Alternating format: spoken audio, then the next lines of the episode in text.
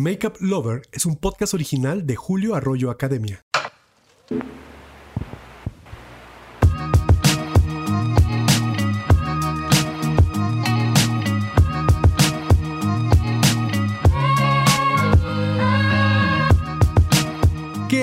Muchísimas gracias por acompañarme en un nuevo episodio de Makeup Lover, este podcast creado para todos los amantes del mundo del maquillaje.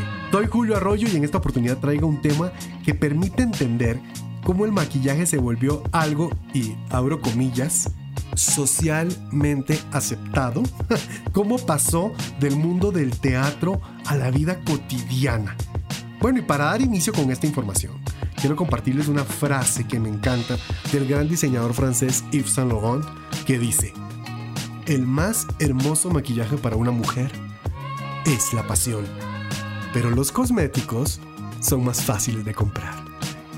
Bueno, y Makeup Lover inicia ya.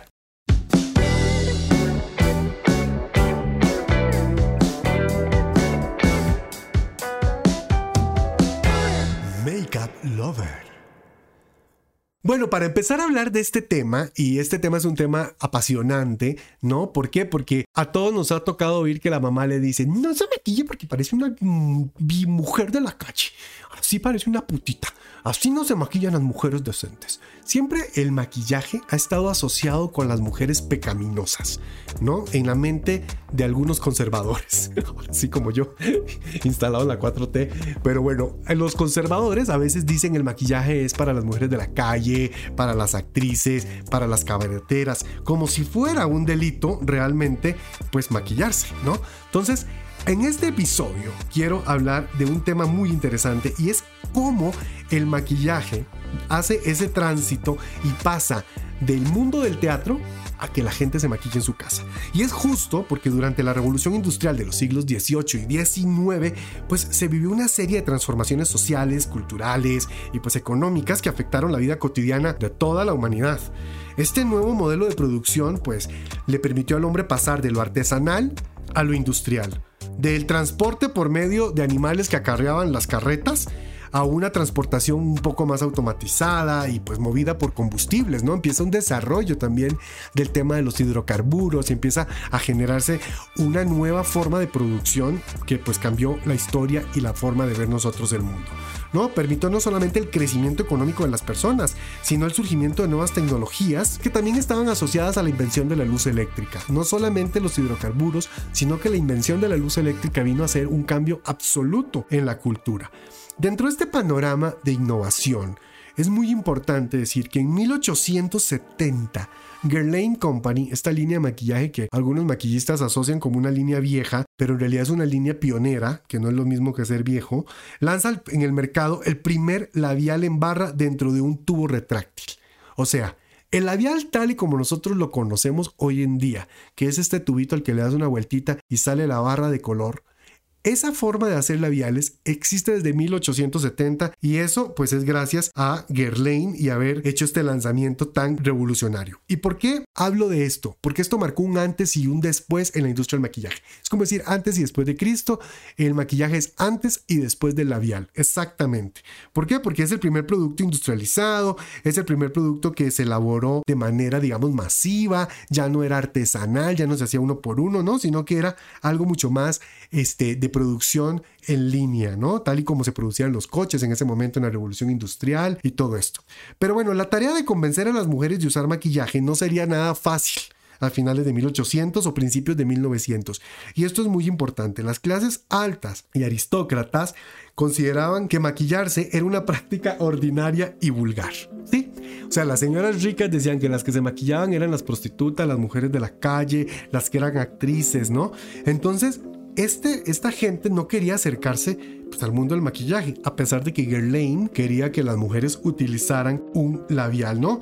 Entonces, pues este prejuicio fue cambiando poco a poco con el cambio del siglo y sobre todo después de la Primera Guerra Mundial. ¿Y por qué? Porque las mujeres después de la Primera Guerra Mundial, cuando los hombres pues se iban a luchar a la guerra, estaban en el frente, estaban todos peleando, pues las mujeres se quedaban en sus casas siendo amas de casa, ¿no? Tenían que mantener a su familia, porque pues los recursos eran pocos, estábamos en guerra, ¿no? las necesidades eran muchas. Entonces la mujer empieza a convertirse en una fuerza labor, laboral importante.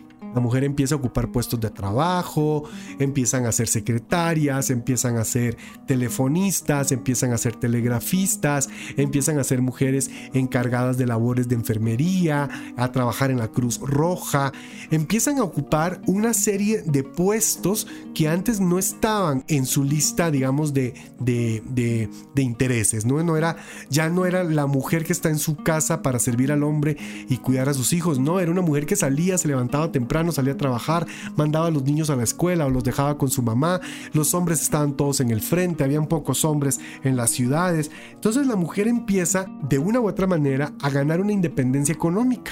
O sea, ya no solamente era una mujer que era receptora de un hombre proveedor, sino que era una mujer proveedora a sí misma, o sea, para sí misma y para los suyos, ¿no? Ya la mujer se convertía en una mujer que ganaba y generaba. ¿Por qué? Porque también muchas mujeres enviudaron, muchísimas mujeres tuvieron que enfrentar a la familia solas porque los maridos perdieron la vida en el frente, o también pues muchas mujeres tuvieron que enfrentarse a maridos que volvían pues mutilados, eh, afectados por la guerra, sin una pierna, sin un brazo, y ya no podían trabajar, ni siquiera podían ya funcionar, digamos, incluso hasta como parejas y las mujeres pues de esta manera empiezan a tener un como un desarrollo profesional precisamente pues para poder sacar adelante a sus hijos. Y aquí es donde empieza a crecer la industria. ¿Por qué? Porque la mujer empieza a sentirse empoderada. La mujer empieza a decir, ahora sí, ya me estorba el pelo largo porque el pelo largo es, es para una mujer que tiene tiempo para cuidárselo y me lo corto. Ya empieza la mujer a decir, no, la verdad es que me gusta una ropa más cómoda, para que yo voy a andar con un corset y con unas faldas enormes y lo que necesito es mover, moverme fácilmente. Entonces también la moda empieza a cambiar, ¿no? Y es por eso que podemos hablar de que este paso del maquillaje teatral, ¿no? A lo que nosotros conocemos hoy en día como el maquillaje, tiene un origen justamente en el teatro, ¿no? Y aquí es donde utilizamos, por ejemplo, el mismo término maquillar, la palabra maquillar tiene un origen en un término francés, que es la palabra maquiller, que se refiere a eso, a construir una máscara para el actor. Y así es como pues el maquillaje empieza a filtrarse en el gusto del público. Y esto es bien interesante, porque obviamente para que nosotros hablemos del maquillaje, tenemos que hablar de que tiene que haber algún icono o algún role model o alguna figura a la que yo me quiero parecer o a la que yo quiero verme igual, porque para mí esa persona es sinónimo de éxito, de triunfo, de belleza. Y aquí es donde es muy interesante porque esos iconos de la moda van cambiando con la historia, ¿no? Los primeros iconos son los del mundo del teatro. Personas como Sarah Bernard, estas actrices que eran hermosas, famosas, glamurosas, mujeres que además llenaban los teatros, empiezan a convertirse en ídolos para el pueblo. No así para la alta sociedad que todavía veía con recelo el maquillaje. Y el pueblo empieza a querer peinarse como la señora, maquillarse como la señora, usar el estilo que la señora usa. Claro, no hay tantos productos como los conocemos hoy en día, habían pocos polvos, habían, qué sé yo, tal vez algunos eh, cremas de labios rojos que servían también como rubor, pero la mujer empieza a buscar como una forma de embellecerse a sí misma y parecerse a una figura que aspira a ser. Estas figuras aspiracionales que tanto nos metieron en la cabeza los productores de la televisión empiezan a nacer a finales del siglo XIX y principios de 1900. Algo que marcó también la historia de este cambio y de esta aceptación de la sociedad por la belleza es que en 1900 Ella Adelia Fletcher, que es una escritora, publica un libro muy interesante que se llama The Woman Beautiful o La Mujer Hermosa. Este libro no era otra cosa, muchachos, que un compendio de recetas caseras de la abuela, la tía de la abuela, de la tía de la abuela, la abuela de la abuela y todas juntas. Entonces esta, pues querida el Adelia Fletcher, reúne todas estas recetas y saca un libro que se vuelve un bestseller. Todo el mundo quiere saber qué utilizar para las manos secas y qué hacer con el cabello maltratado. Y entonces el libro empieza a ser como una, pues como ahora sí que, que el libro gordo de Petete en el tema de que lo sabe todo. Es el Wikipedia de la belleza de la época, para que me entiendan. O sea, usted quería saber cómo cortarse las uñas, pues iba a ver el libro de Ella Adelia Fletcher y ahí encontraba la respuesta. Otra cosa que empieza a surgir y es que las mujeres también se vuelven emprendedoras. Y una de estas mujeres emprendedoras, de la cual vamos a hablar en un episodio más adelante, es sin duda mi querida Elena Rubinstein. Porque Elena Rubinstein es la primera mujer que crea el concepto, crea la necesidad en la mujer. ¿Cómo crea ella la necesidad? Pues muy fácil. Ella tenía su cremita para la cara que había ella formulado personalmente gracias a unos conocimientos que había obtenido mientras fue asistente de un primo de ella que era químico y ella decía, bueno, y miren, yo voy a hacer esta crema así, así, le echo así dientes de sapo y ojos de murciélago. Ah, no. Mentira, no, no era bruja la señora, era cosmetóloga. Entonces ella hace su crema y decía, ok, ella sentaba a la señora Ricky y le decía, mire, usted tiene la piel maltratada y yo le diagnostico que para que esa piel se mejore usted necesita aplicarse esta crema dos veces al día. Y entonces ella le aplicaba la crema a la doña y la doña se llevaba dos frascos. Entonces Elena Rubinstein empieza a crear esa necesidad y crea como una especie de salón de belleza donde la gente llegaba a consultarle cómo mejorar su apariencia. Y bueno, fue un éxito estos salones de belleza pues abrió en París, abrió eh, pues en todo lado, ¿no? Y no solamente eso, sino que ella empezó también a sacar productos, ¿no? Ella empieza a sacar nuevos productos, empieza a sacar pues eh, polvos para la piel con colores, eh, saca unas cremas diferentes y así va creciendo y va ocupando un nombre en el mundo de la industria. Pero bueno, si hay algo que tienen las mujeres es que son bien competitivas. Y por otro lado, en otro lado, simultáneamente, Elizabeth Arden, que fue la más férrea competidora de Elena Rubinstein, o sea, podríamos decir que casi que se odiaban, es una mujer que aplica como este mismo modelo de negocio, pero lo aplica en Nueva York. Entonces ella empieza a crear también una serie como de salones de bellezas de cuenta, donde entonces uno iba y la otra le agarraba y le echaba todo el choro y que no y que sí, y ahora te hago esto y te lavaba la cara, te limpiaba la cara, te aplicaba un agua tonificante, te aplicaba una crema humectante, te aplicaba un bálsamo para los labios, te ponía ese poquito de polvos en la cara y te ponía un poquito de color de labios y pues claro, Salían todas transformadísimas, con la cara nueva, con una nueva forma de ser. Salían todas renovadas de los salones de belleza de mi querida Elizabeth Arden. Y no solo eso, sino que Elizabeth Arden, pues no solamente tenía cualquier salón de belleza, no. La señora estaba localizada en la Quinta Avenida de Nueva York o sea, en 1909 ella en Quinta Avenida, Nueva York, ya tenía su puestecito donde recomendaba sus cremas y sus menjurjes que todas las mujeres de la alta sociedad les compraban. Entonces, realmente tenemos que agradecerle a Elena Rubinstein y a Elizabeth Arden que las mujeres de la alta sociedad empezaron a ver con buenos ojos los productos cosméticos.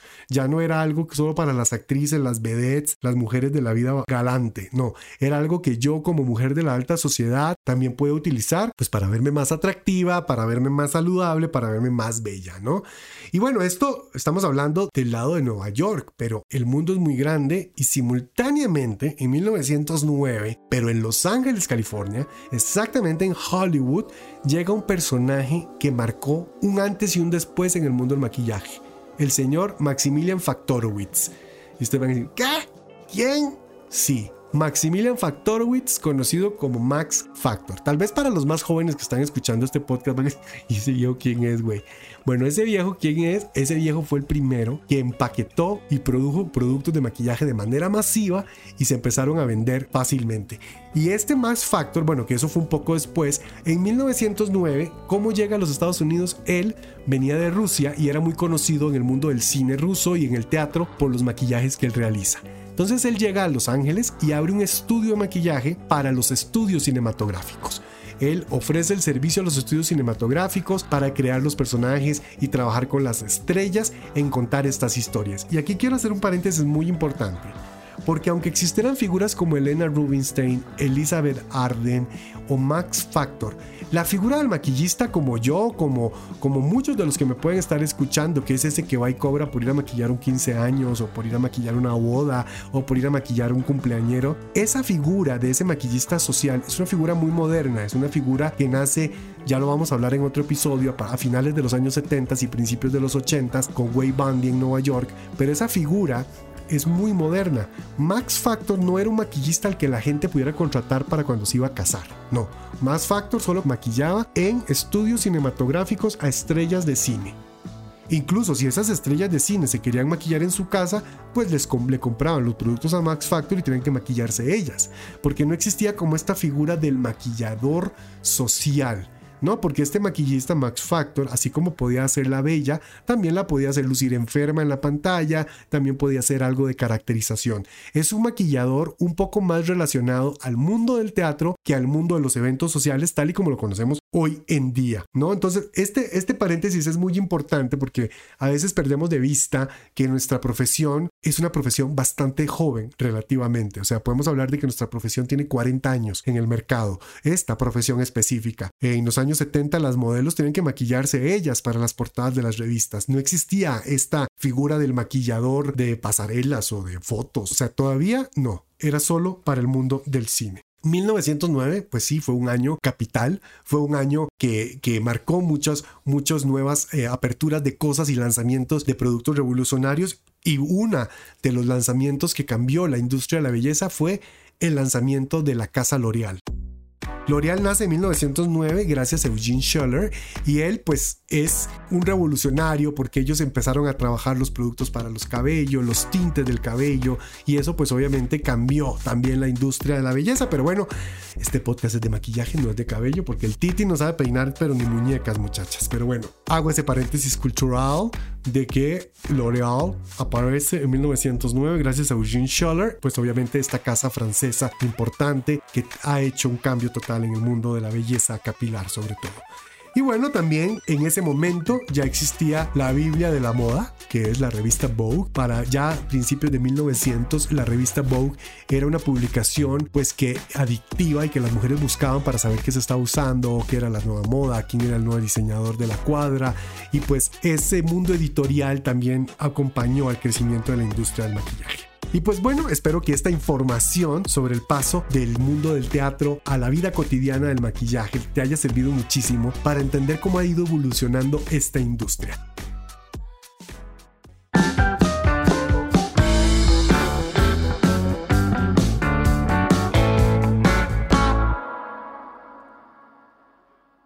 En esta gustada sección de las recomendaciones del Titi les traigo unas recomendaciones buenísimas. El primero es un libro porque ya ven que el Titi es un nerd aburrido que se la lee, que lee todo, que lee de todo. A veces hay cosas que no quisiera leer, pero bueno, no importa, las tengo que leer.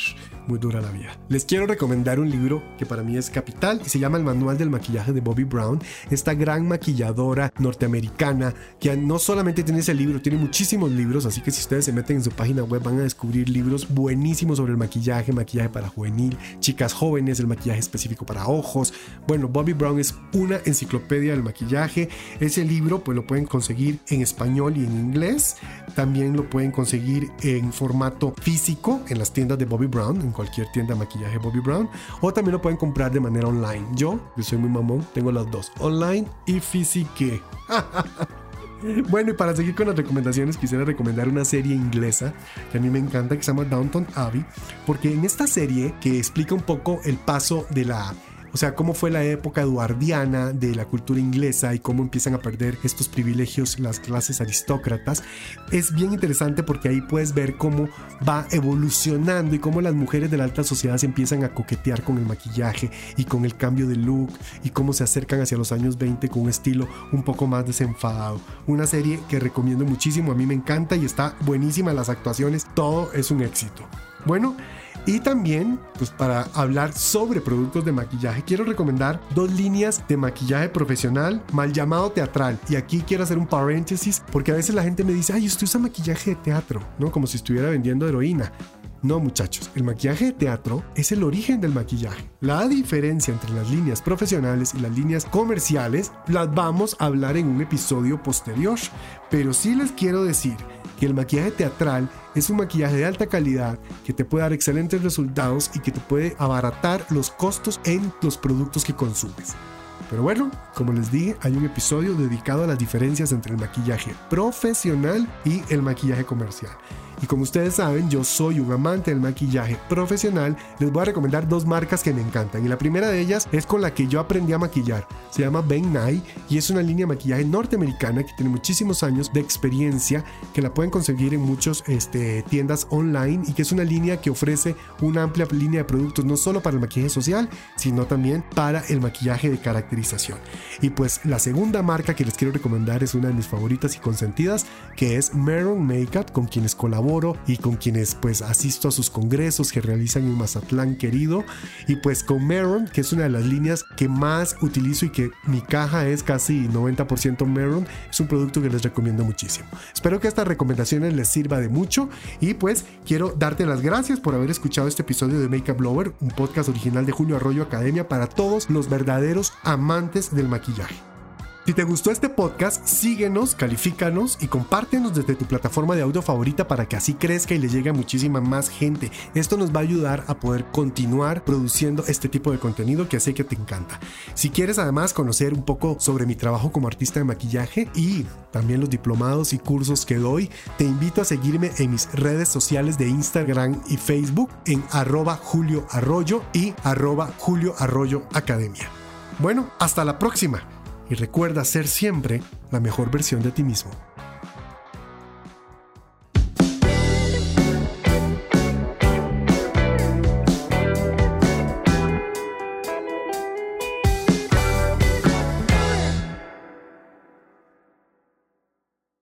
Makeup Lover es un podcast original de Julio Arroyo Academia.